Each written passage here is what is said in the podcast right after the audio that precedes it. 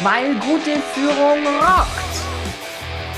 Herzlich willkommen zu meinem Podcast, in dem sich alles um Tipps und Impulse rund um Leadership und Management dreht. Ich bin Birgit Katzer und freue mich, dass du jetzt mit mir rockst.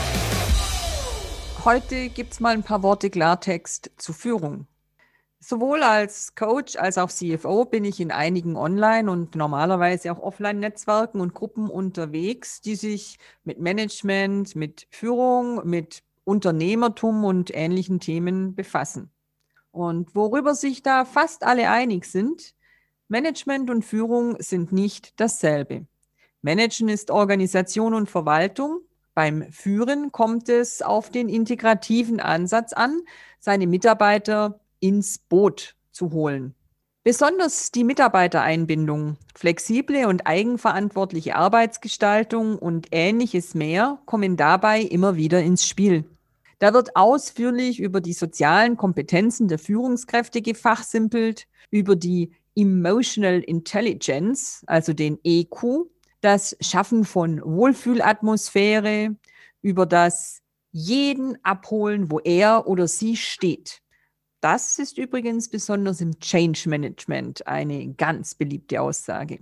Die Eigenverantwortung und Entscheidungsfreiräume des Mitarbeiters werden gepriesen. Die Aufgabe des Vorgesetzten, seine Mitarbeiter zur besten Version ihrer selbst zu coachen, das Team zur Entfaltung seines Potenzials zu ermächtigen. Das sind die Anforderungen an die Führungskräfte dieser Zeit die mir immer und immer wieder vorgebetet werden. Also bitte immer schön positiv und verständnisvoll bleiben. Es ist ja eh schon alles schwer genug. Jo, klingt doch alles total super und plausibel. New Leadership eben.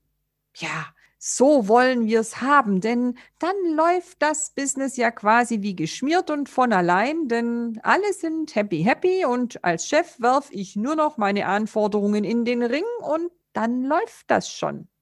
Auch ich lege in meinen 3K Leadership Coachings viel Wert auf die Soft Skills und es steckt viel Gutes und Hilfreiches in diesen genannten Ansätzen. Aber es geht eben auch um die Hard Facts von Leadership Excellence.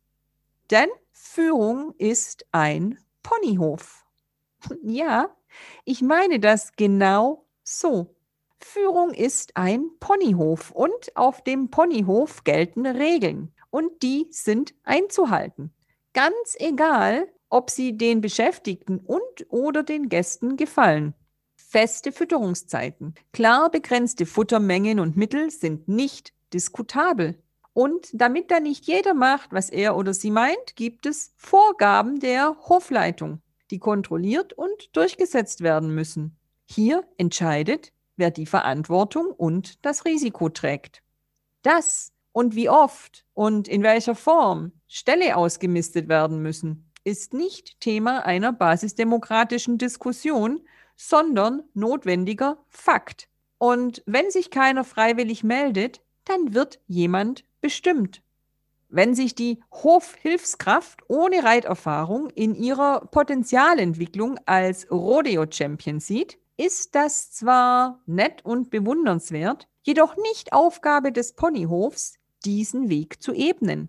Da darf schon jede und jeder selbst aktiv werden. Und wer auf dem Ponyhof kein Gefühl für Tiere hat, permanent wegen Tierhaarallergie krank ist oder sich vor den Ponys fürchtet, hat dort einfach auch nichts verloren. Ganz egal, ob Conny, Black Beauty oder eine der anderen tausend Jugendbuch-Pferdegeschichten die große Lebensvision sind. Und genau an diesen Stellen ist es der Job des Leaders auch Einhalt zu gebieten. Stopp zu sagen und Konsequenzen zu ziehen. Und zwar unabhängig davon, ob es gerade mal jemanden gegen den Strich bürstet. Unternehmen sind keine basisdemokratischen Wohlfühloasen mit dem Hauptzweck, Menschen eine erfüllende und freudvolle Tagesbeschäftigung gegen Geld anzubieten.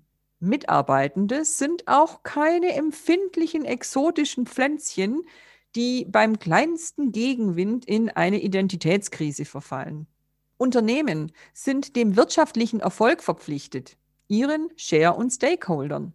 Vergessen wir bitte nie, dass sich sonst die Diskussion um das Wie der Führung ganz schnell erledigt, wenn es weder Mitarbeiter noch Führungskräfte mangels Unternehmenserfolgs braucht. Und da spreche ich aus meiner Erfahrung in der Sanierung und Restrukturierung. Besonders fällt es dann auf, wenn es für ein Unternehmen um alles oder nichts geht, dass sich manche Führungskräfte schon gar nicht mehr trauen, mal eine klare Ansage an ihr Team zu machen, eine unpopuläre Entscheidung zu treffen, mal kategorisch Nein zu sagen. Ich erlebe Führungskräfte, die sich so weit von der Basis entfernt haben, dass sie einen Notfall gar nicht mehr rechtzeitig erkennen, weil sie alles der Eigenverantwortung, der Potenzialentfaltung, dem Selbstmanagement des Teams überlassen haben, was unangenehm war. Sorry, das ist nicht Leadership Excellence, sondern weichgespültes Management. Daher mein Aufruf an alle Führungskräfte.